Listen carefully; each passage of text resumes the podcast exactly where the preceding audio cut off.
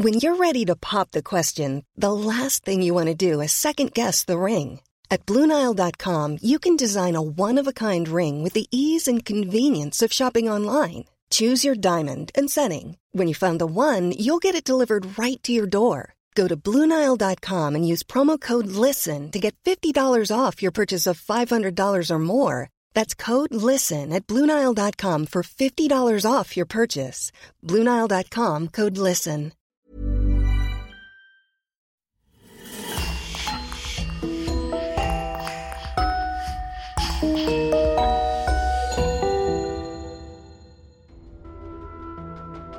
Bonjour et bienvenue à tous pour une nouvelle affaire criminelle.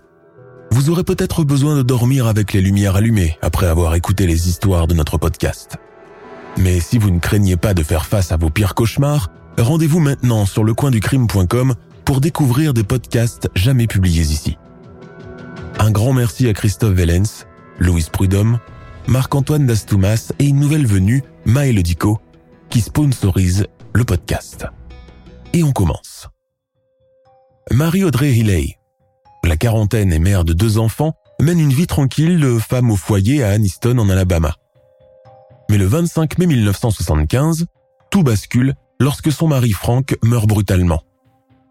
L'assurance vie qu'il laisse permet à sa famille de vivre convenablement pendant un temps. À partir de là, les ennuis ne vont plus lâcher Marie Hilley. Sa fille cadette est hospitalisée. Les dettes ne cessent de s'accumuler. Les créanciers la harcèlent, sans compter qu'à l'hôpital, des médecins commencent carrément à la soupçonner d'avoir voulu empoisonner sa fille. Elle s'enfuit. Quelques années plus tard, dans le New Hampshire, Robbie Hannon, une charmante dame aux manières exquises, partage la vie de John Oman, un rentier sans histoire. Robbie est adoré de ses collègues, mène un grand train, ne se refuse rien, mais quelque chose semble ne pas tourner rond, et rapidement, elle commence à éveiller les soupçons. De très lourds soupçons.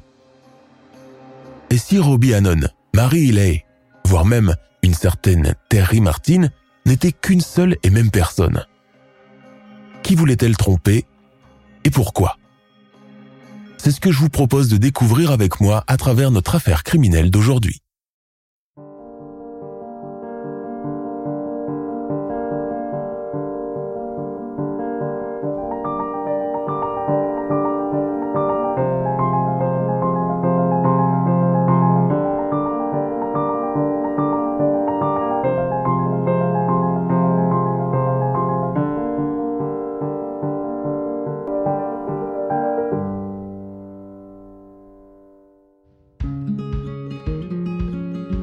Sommes à Anniston, une petite ville d'Alabama comme il en existe beaucoup. Dans le petit comté de Calhoun, s'alignent de part et d'autre de la grande roue deux rangées de maisons en bois dont la dernière aboutit directement sur une voie ferrée. Plus d'une fois, un enfant s'est fait écraser par la lourde locomotive en provenance d'Atlanta. L'autre versant de Calhoun est bordé par une rivière couleur chocolat. Celle-ci est ombragée grâce à la végétation haute et aqueuse typique de cette région au climat quasi tropical et où les hivers sont aussi doux qu'un printemps new-yorkais. Nous ne sommes pas dans la partie la plus charmante ni la plus coquette de Calhoun, mais plutôt dans un quartier de la classe ouvrière, sans pelouse bien tondue, ni clôture fraîchement repeinte, ni voiture rutilante exposée dans les garages à porte automatique. Ici, plus d'une toiture requiert une réparation. Plus d'une chaudière nécessite d'être remplacée. Le gazon des jardinières est rare, jauni par le soleil et piétiné par tous les gens qui passent par là. Au numéro 12 d'une de ces maisons dépourvues de charme habite la famille Hilley. Composée des parents Marie-Audrey et Frank, ainsi que de deux enfants, Michael, Mike et Caroline. Frank Hilley travaille en tant qu'ouvrier dans une fonderie. Sa femme s'occupe de la maison et des enfants et elle n'a jamais travaillé à l'extérieur. Son mari s'y est opposé dès la naissance de leur premier enfant, se disant être capable de pourvoir à tous leurs besoins.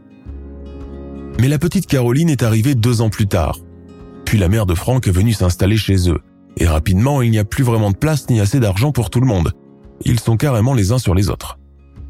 Pourtant, il y a beaucoup d'amour dans cette famille. Les deux parents ne peuvent se passer l'un de l'autre. Marie est une maman aimante, une épouse dévouée et une ménagère hors pair et parfaite dans tous les sens du terme.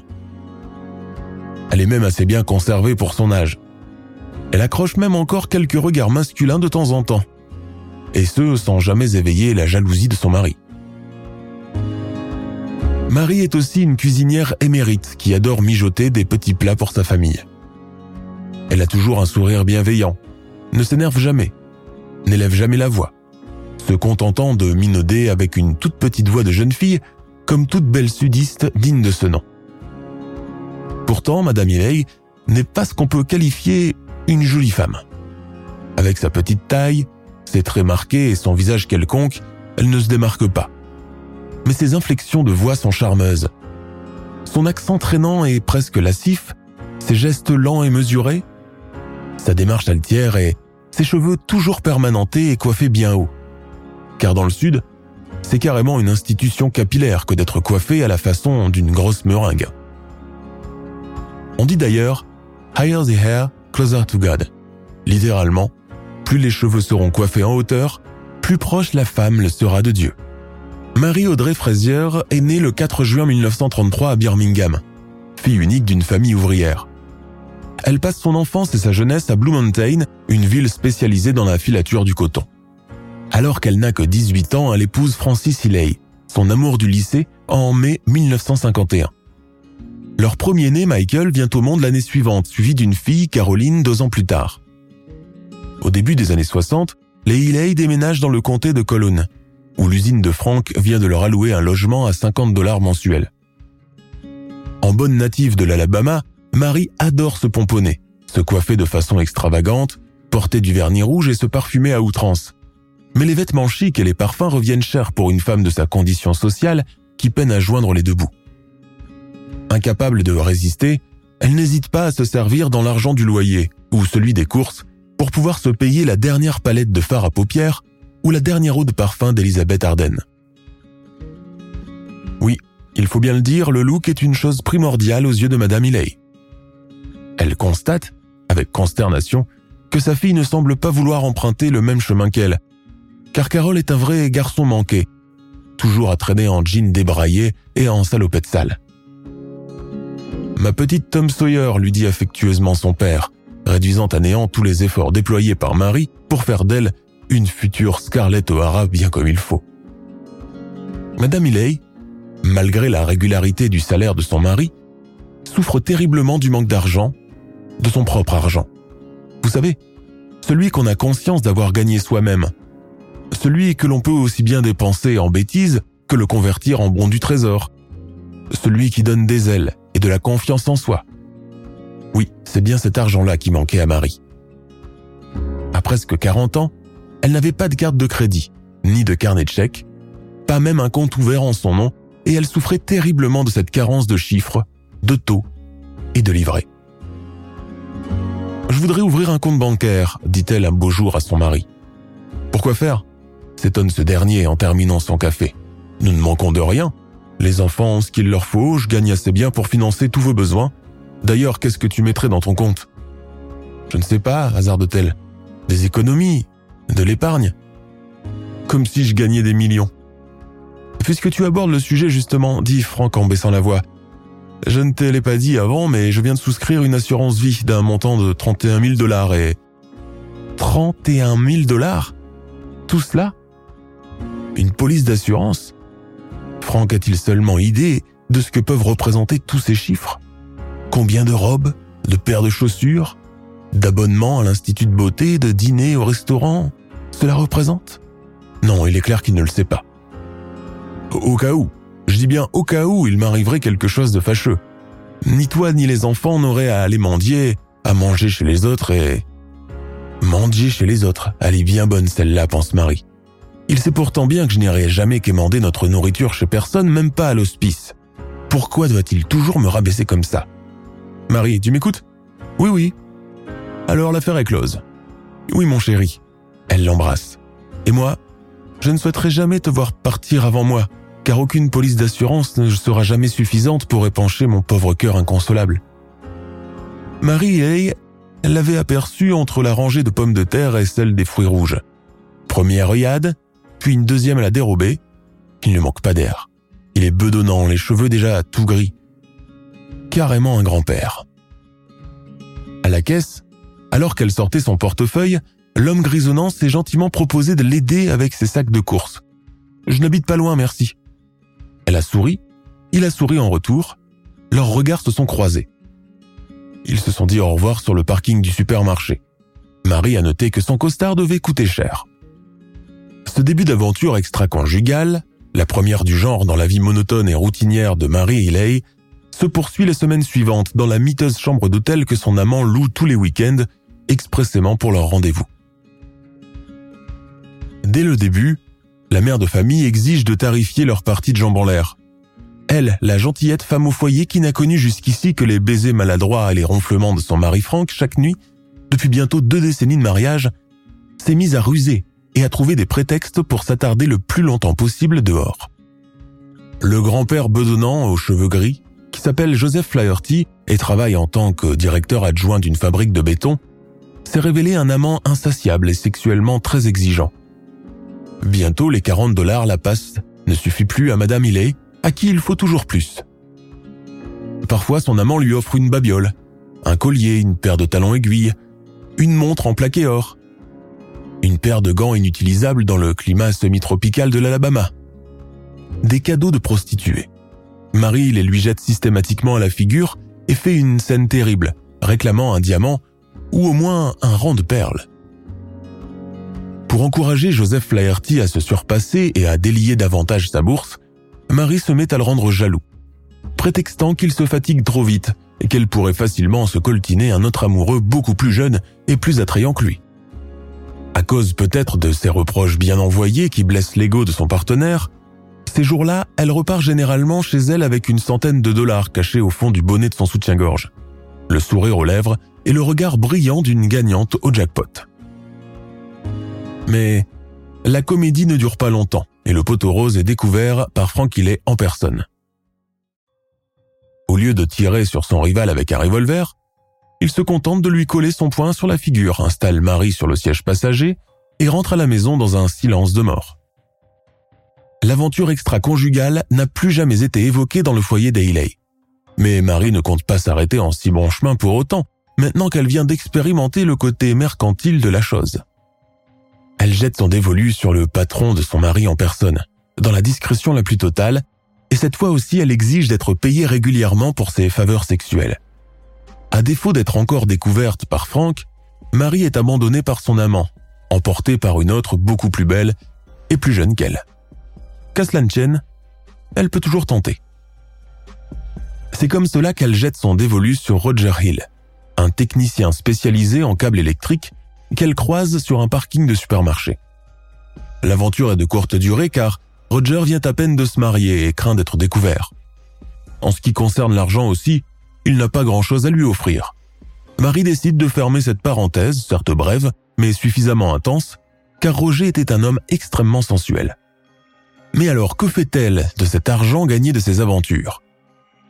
Elle le dépense en intégralité en vêtements, en chaussures, en parfums, en sac à main, en chapeau et en cosmétiques. Voir parader Marie Hiley par plus de 30 degrés, la tête couverte d'un chapeau en velours, avançant en se dandinant dans l'allée qui sépare la rue principale, provoque la curiosité et la consternation. Son look est totalement incompatible dans le milieu dans lequel elle vit, et beaucoup de ses voisins se demandent d'où peut lui venir toute cette fortune. Certainement pas la modeste paye de son pauvre mari. Début mai 1975. Frank Elays se lève un beau matin et fonce directement aux toilettes pour vomir. Il s'absente de son travail et durant la journée, son état ne s'améliore pas. Marie le veille toute la nuit, essayant de lui introduire des cuillerées de consommé de poulet dans la bouche que Frank se dépêche de répandre sur son pyjama avant de vomir de plus belle. Il est admis à l'hôpital général d'Aniston dès le lendemain, où malgré des analyses sanguines, les médecins ne lui détectent rien du tout.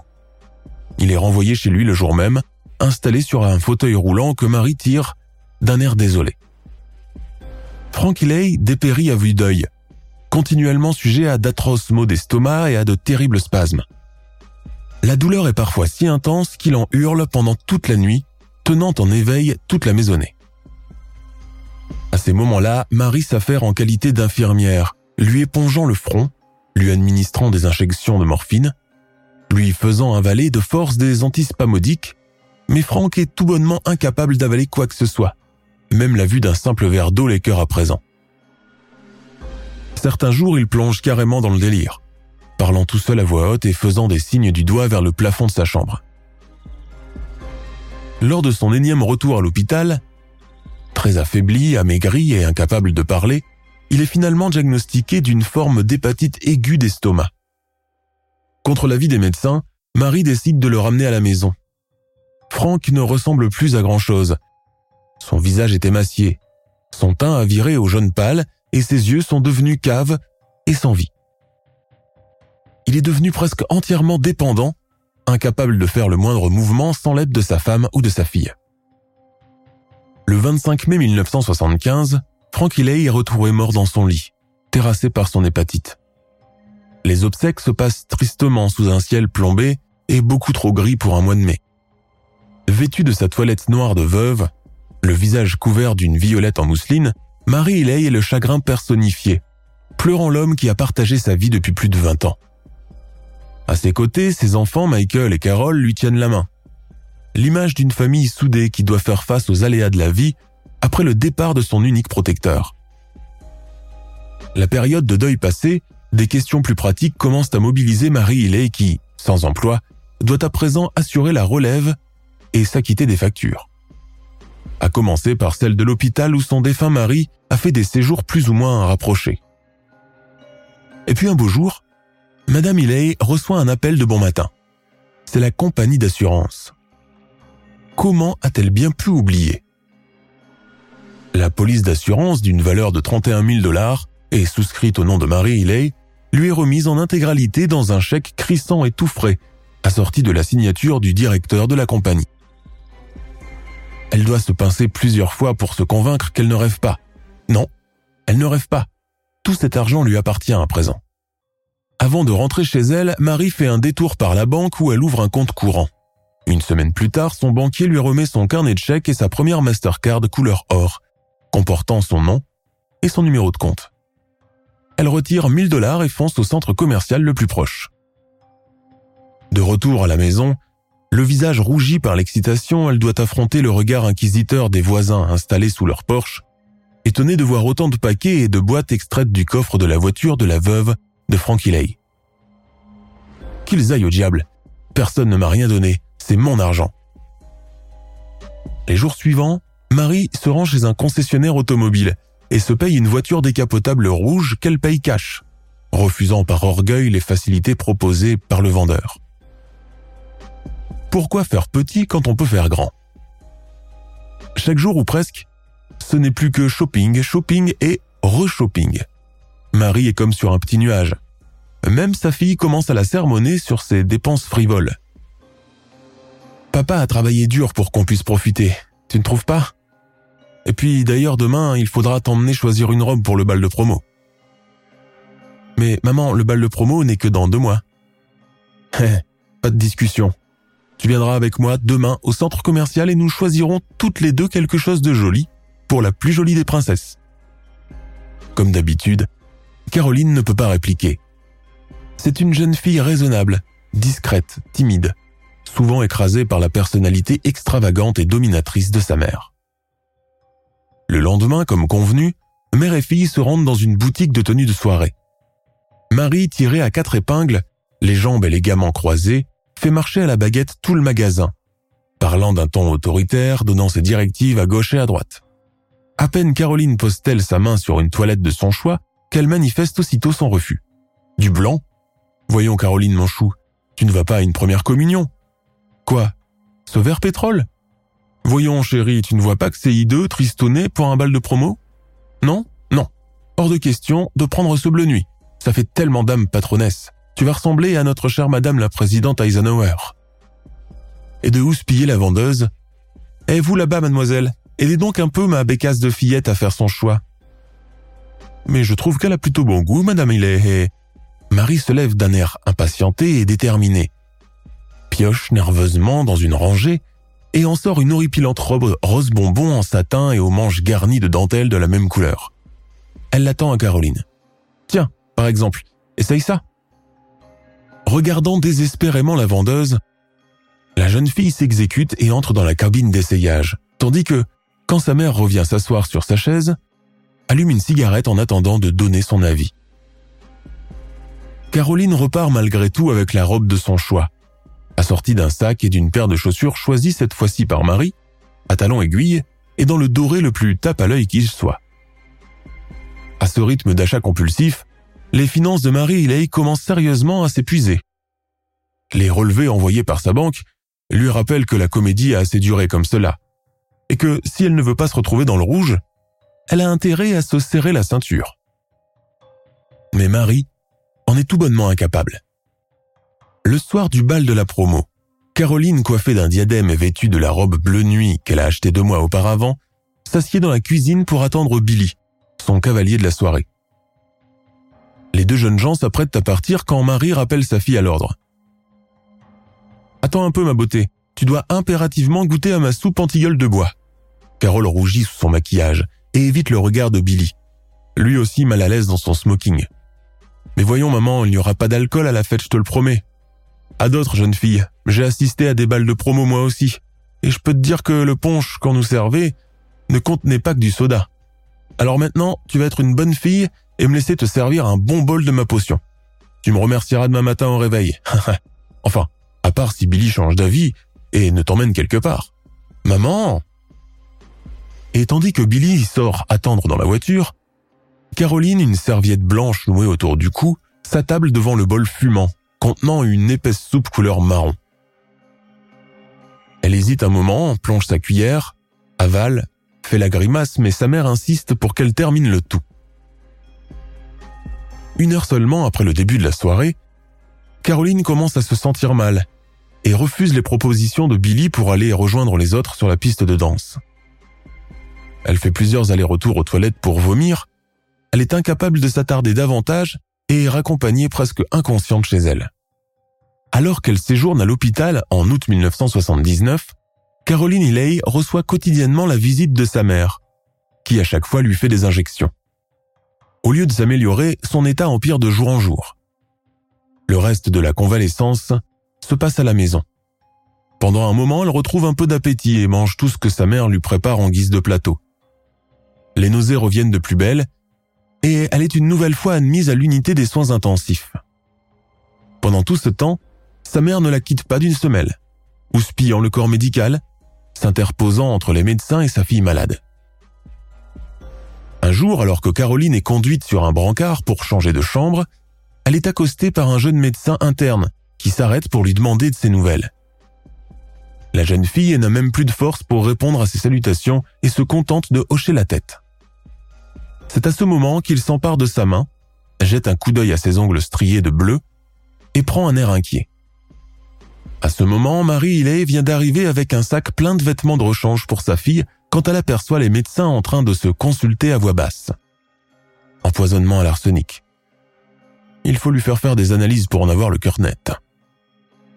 Plus tard, Marie Hiley est abordée par l'interne. Le taux de poison présent dans les analyses sanguines de votre fille serait capable de terrasser un cheval, Madame Hiley. C'est un miracle qu'elle soit encore en vie. Caroline subit un lavage d'estomac et reste encore une semaine en soins intensifs. La police débarque peu de temps après et commence à lui poser des questions. Oui, c'est ma mère qui veillait toujours à me faire mes injections. Je vomissais toujours après. J'avais des nausées après chaque repas. Oui, elle insistait pour me faire elle-même les injections. Interrogée à son tour, Marie Elaine nie tout en bloc. Mais après plusieurs démentis, elle finit par admettre avoir fait des injections d'un médicament nommé Fenergan, un puissant anti-vomitif. Le lieutenant de police d'Aniston, Gary Carroll, ne la croit pas un seul moment. C'était un liquide trouble et blanc, raconte Caroline Healy. Parfois, il m'arrivait de le prendre par voie orale. Il avait le goût d'amande amère.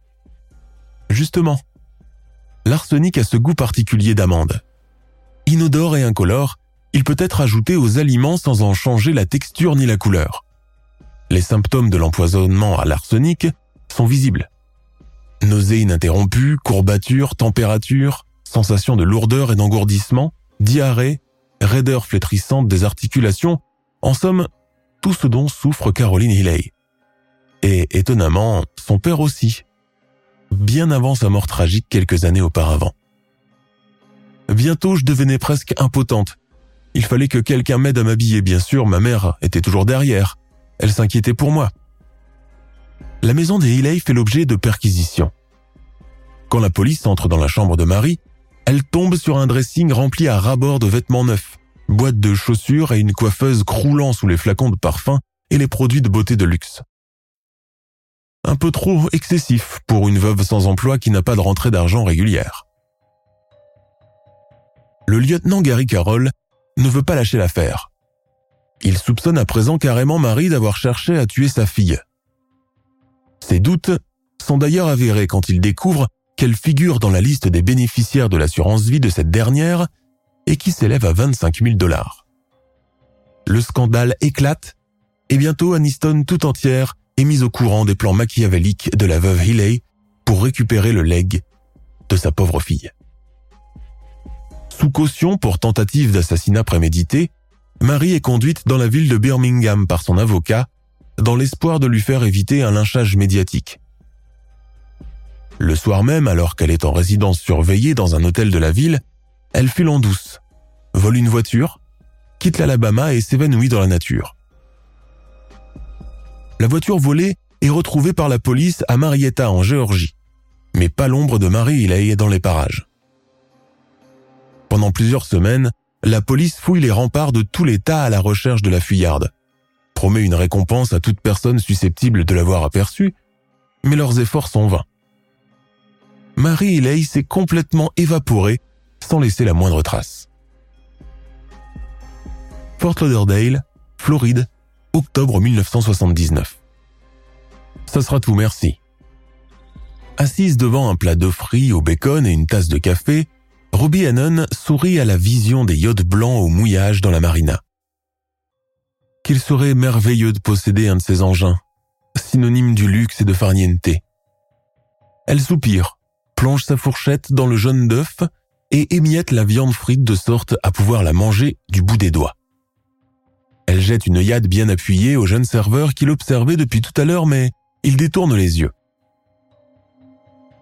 Robbie Hannon est une femme dans la quarantaine. Petite, le corps tout menu et ramassé et les cheveux châtains coupés, courts et gonflés de permanente. Après son petit déjeuner, elle marche le long de la promenade, jetant des regards envieux aux bateaux blancs stationnés là pour la saison, s'imaginant la vie luxueuse à l'intérieur des cabines, le champagne dans les coupes, les fruits exotiques, les tartines de caviar, etc. Hello, vous Front dégarni, barbe grise, yeux doux, la cinquantaine, il lui jette des regards en biais, certainement beaucoup trop timides pour l'aborder plus chaleureusement. Robbie fait son plus beau sourire. Eh, bonjour. Pardonnez-moi de vous dire cela, mais cela fait un bon moment que je vous observe marcher le long du quai. Je suis propriétaire d'un de ces yachts. Si vous voulez, je pourrais vous faire visiter. Mais avec grand plaisir.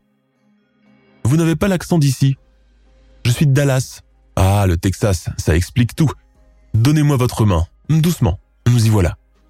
Moi, c'est Robbie Hannon, et vous? Mon nom est John Oman.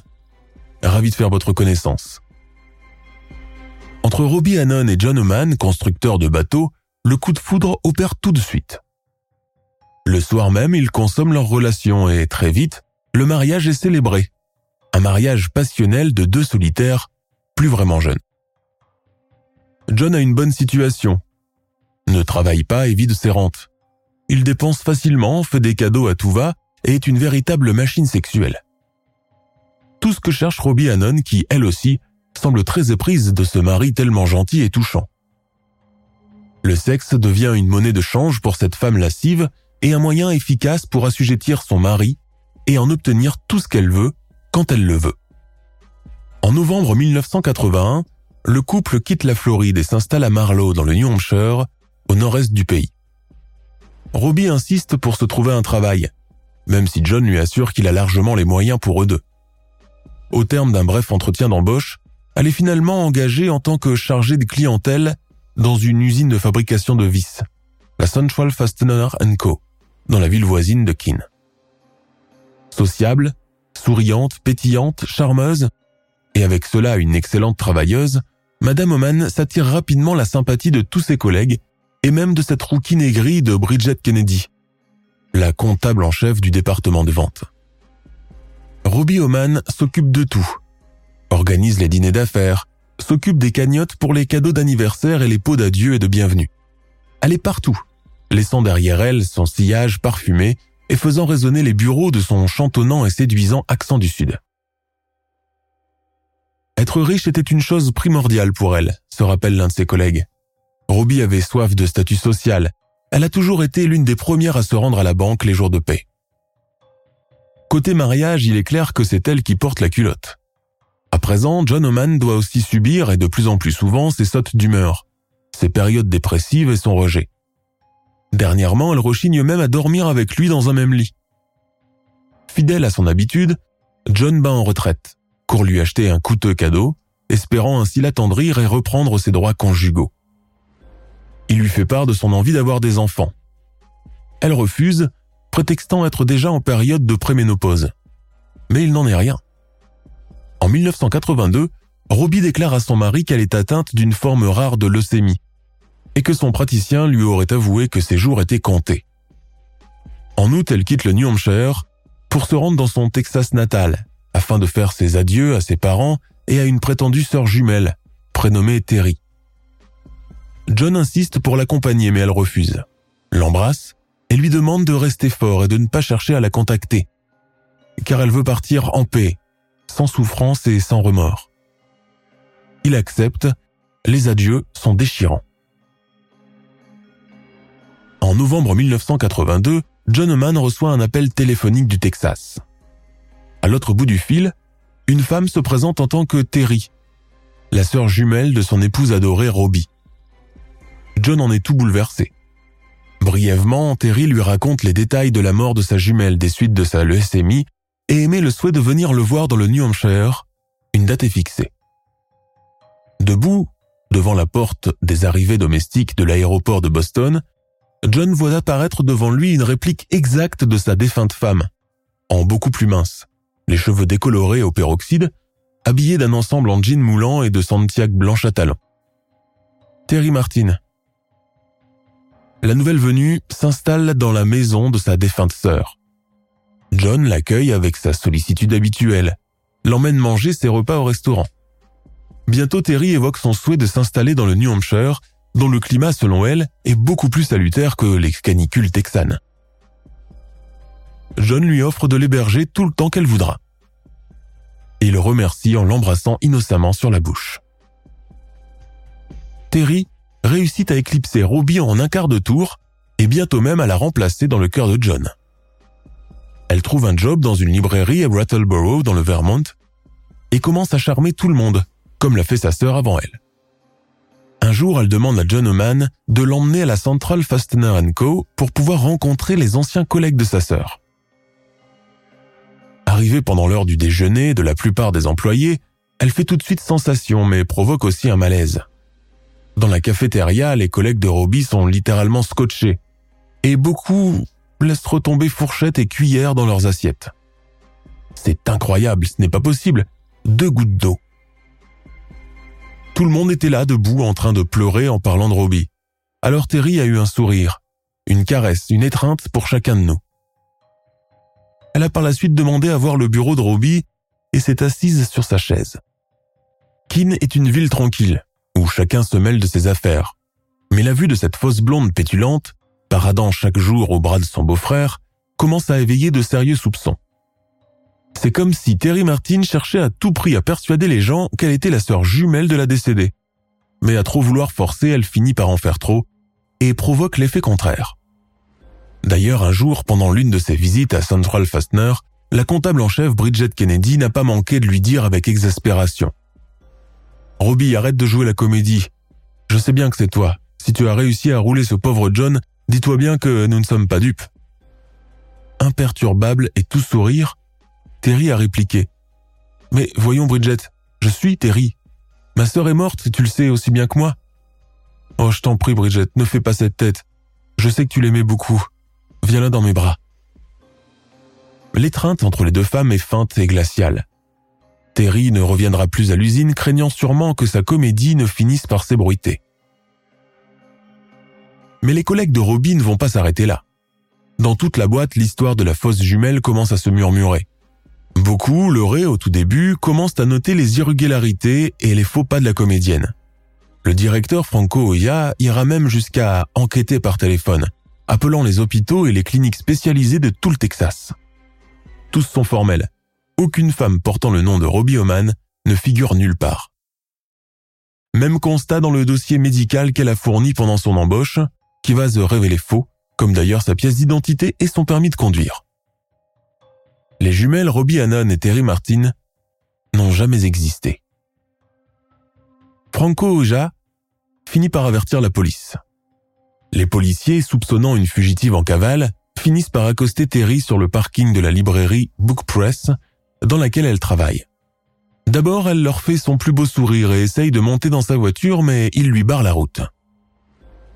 Qui êtes-vous réellement? Enlevant ses grosses lunettes de soleil, Terry Martin garde un moment le silence avant de déclarer sans sourciller ⁇ Mon nom est Marie-Audrey Riley. À partir de ce moment, les choses vont s'enchaîner et tout va s'emboîter. En contactant la police d'Alabama, les policiers de Keene au New Hampshire découvrent effarés l'Opotorose. Ils apprennent que Marie Healy a fait l'objet d'une première arrestation en 1979 pour tentative d'assassinat sur sa propre fille. Ils découvrent également qu'en 1980, soit deux mois après son évasion, elle a été reconnue coupable du meurtre de son mari, Frank Healy, officiellement mort des suites d'une hépatite et dont le corps a été exhumé pour autopsie pendant la cavale de Marie. Les légistes ont pu remarquer plusieurs traces de métaux lourds et d'arsenic dans ses membranes internes. Pendant quatre ans, Marie s'est cachée, usant et abusant de subterfuges et de judicieux mensonges. Elle avait une capacité à se fondre dans l'arrière-plan, à se métamorphoser et s'attirer la sympathie, si ce n'est l'amour, et l'amitié de tout le monde. Pour jouer le rôle de Terry Martin et leurrer son entourage, elle a même perdu plus de 20 kilos. S'est décoloré les cheveux, a changé drastiquement de look et d'habitude de vie. Marie Healy, alias Robbie Hannon, alias Terry Martin, a veillé à faire très attention aux moindres détails du rôle qu'elle interprétait sur le moment. Si Robbie Hannon adorait fumer des cigarettes Lucky Strike et lisait continuellement des livres, Terry, de son côté, préférait fumer des Marlboro mentholés, n'ouvrait pas un seul livre et regardait très souvent la télévision. Après ses dernières déclarations à la police de Keene, Marie est ramenée à Anniston dans l'Alabama où elle est inculpée pour meurtre avec préméditation de son premier mari Frank et condamnée à la réclusion criminelle à perpétuité assortie d'une peine de 20 ans pour avoir tenté d'assassiner sa fille, Caroline Healy. Durant le procès, elle ne témoigne qu'une seule fois, où elle réfute les déclarations qu'elle a faites à l'agent Gary Carroll concernant les injections faites à sa fille. Cette dernière, de son côté, a refusé de revoir sa mère et n'était pas en état d'assister au procès. À cause des fortes doses d'arsenic qui lui ont été administrées, Caroline a perdu l'usage de ses jambes et devait se déplacer en fauteuil roulant. Le procureur adjoint du comté de Colune, Joe Barr, déclare que Marie Healy aurait tué uniquement pour de l'argent D'abord Franck pour l'assurance vie, puis la tentative ratée sur sa fille pour le même motif scandaleux. Joe Hubbard dit à son propos Elle voulait un style de vie haut de gamme, pouvoir s'offrir tout ce qu'elle veut sans se soucier de l'argent. Or Frank Elaine n'était qu'un simple ouvrier. Nul doute que cette femme dérangée ne l'ait perçue comme un obstacle à ses ambitions et a donc décidé de s'en débarrasser. Incarcérée dans la prison pour femmes Julia Tutwiler en Alabama, Marie devient rapidement une prisonnière modèle. Son comportement est tellement irréprochable qu'elle bénéficie de beaucoup plus de liberté que les autres détenus. En février 1987, elle reçoit un appel de John Oman, qui aimerait la rencontrer, espérant peut-être retrouver un semblant de son épouse fictive. Elle accepte son invitation. Le 23 février, elle profite d'un week-end de deux jours autorisé par la prison pour aller rejoindre son ancien mari et amant dans un motel de la périphérie de Birmingham. John, plus amoureux que jamais, lui pardonne tout. Marie lui tombe dans les bras et ils passent la nuit ensemble. Le lendemain, en rentrant d'une course, John trouve la chambre déserte. Marie s'est encore enfuie. Dans la nuit du 25 au 26 février 1987, un orage se déclare dans la région. Barbara Nell Thomason, une habitante de la périphérie, est assise devant sa télé quand elle entend comme des grattements sur la porte d'entrée de sa maison.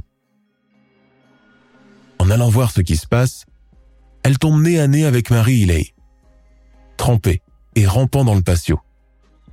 Barbara Thomason pousse un cri assez fort pour ameuter tous ses voisins.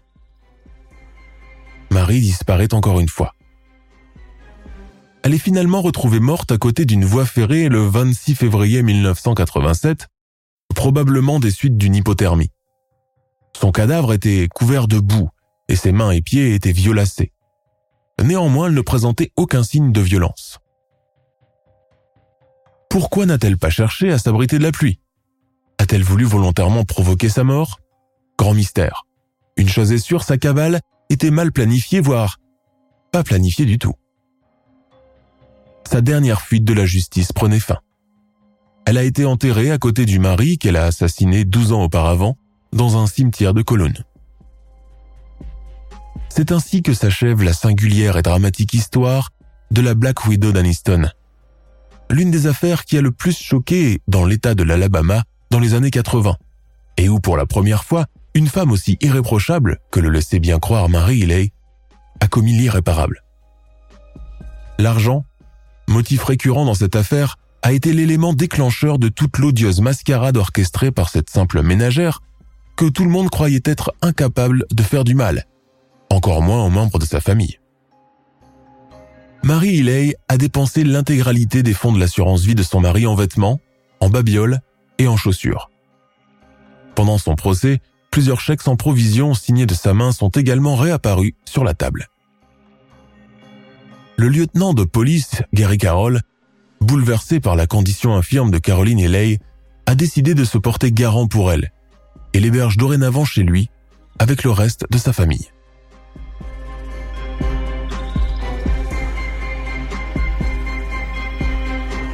Nous sommes à la fin de notre émission du jour. N'hésitez pas à écouter les autres émissions du podcast et à prendre 5 secondes pour nous laisser un 5 étoiles sur iTunes. C'est vraiment très important pour nous. Vous pouvez aussi vous abonner pour ne pas rater les prochains épisodes et nous suivre sur Facebook pour nous en proposer de nouveaux. Merci et à bientôt.